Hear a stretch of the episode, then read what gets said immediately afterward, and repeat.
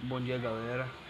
Juscelino Kubitschek de Oliveira, também conhecido pelas suas iniciais JK.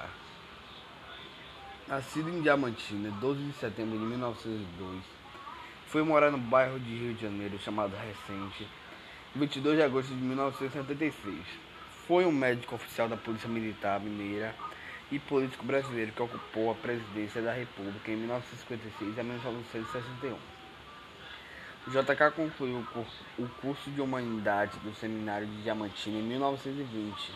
Mudou-se para BH em 1927 formou-se em Medicina pela Universidade Federal de Minas Gerais, também conhecida como FMG. Em 1930, especializou-se em Urologia em Paris. Em dezembro de 1981, casou-se com Sarah Lemon, com quem teve a filha Márcia em 1943 e adotou Maria Estela em 1947. Em 1931, ingressou na Polícia Militar como médico. Nesse período, trabalhou na Revolução Constitucionalista e tornou-se amigo do político Benedito Valadares, que, ao ser nomeado interventor federal em 1933, nomeou Juscelino como seu chefe de gabinete. Em 1934, foi eleito deputado federal, mas seu mandato foi cassado com o advento do golpe do Estado Novo. Com a perda do mandato, retornou à medicina. Em 1940, foi nomeado prefeito de BH por Valadeiras, permanecendo nesse cargo até outubro de 1945. No final do mesmo ano, foi eleito deputado constituinte pelo Partido Social Democrático. Em 1950, venceu Bias mas prévia do PSD para a escolha do candidato do partido ao governo de Minas nas eleições daquele ano. Na eleição geral, derrotou seu concunhado Gabriel Passos e foi empossado governador em 31 de janeiro de 1951. Neste cargo, criou a Companhia Energética de Minas Gerais e também priorizou as estradas e a industrialização. Em 1958, lançou sua candidatura à presidência da República para a eleição de 1955, sendo oficializada em fevereiro de 1955.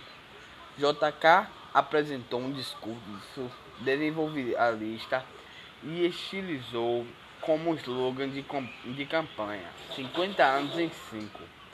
Em uma aliança formada por seis partidos, seu companheiro de chapada foi João Goulart em 3 de outubro se elegeu-se presidente com 35,6% dos votos contra 30,2% de Juarez Tavora, da UDN.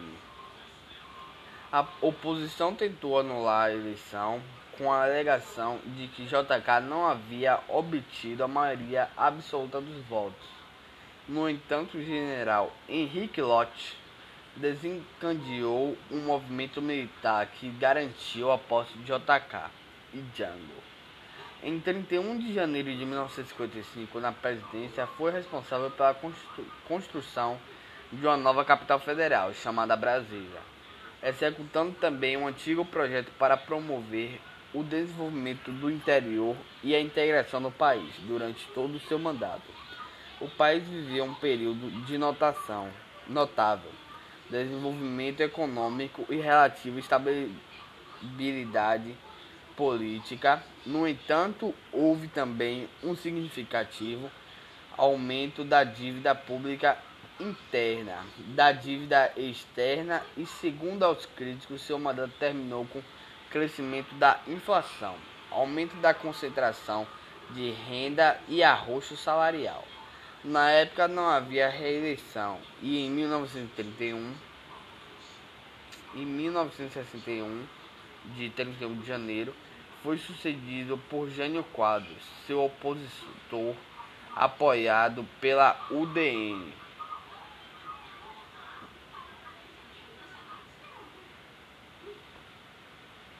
Em 1961, elegeu-se senador por Goiás e tentou no entanto, com os golpes militares de 1964, foi acusado pelos militares de corrupção e de ser apoiado pelos comunistas, e como consequência teve seu mandato cassado e seus direitos políticos suspensos.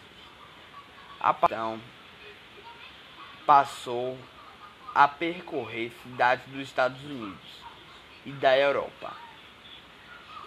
E em um auxílio asílio voluntário, em março de 1966, voltou definitivamente ao Brasil e uniu-se ao Carlos Lacerda e Goulart na articulação da Frente Ampla. Em oposição à ditadura militar, foi extinta pelos militares um ano depois, levando JK à prisão por curtos períodos. JK prendeu volta à vida política.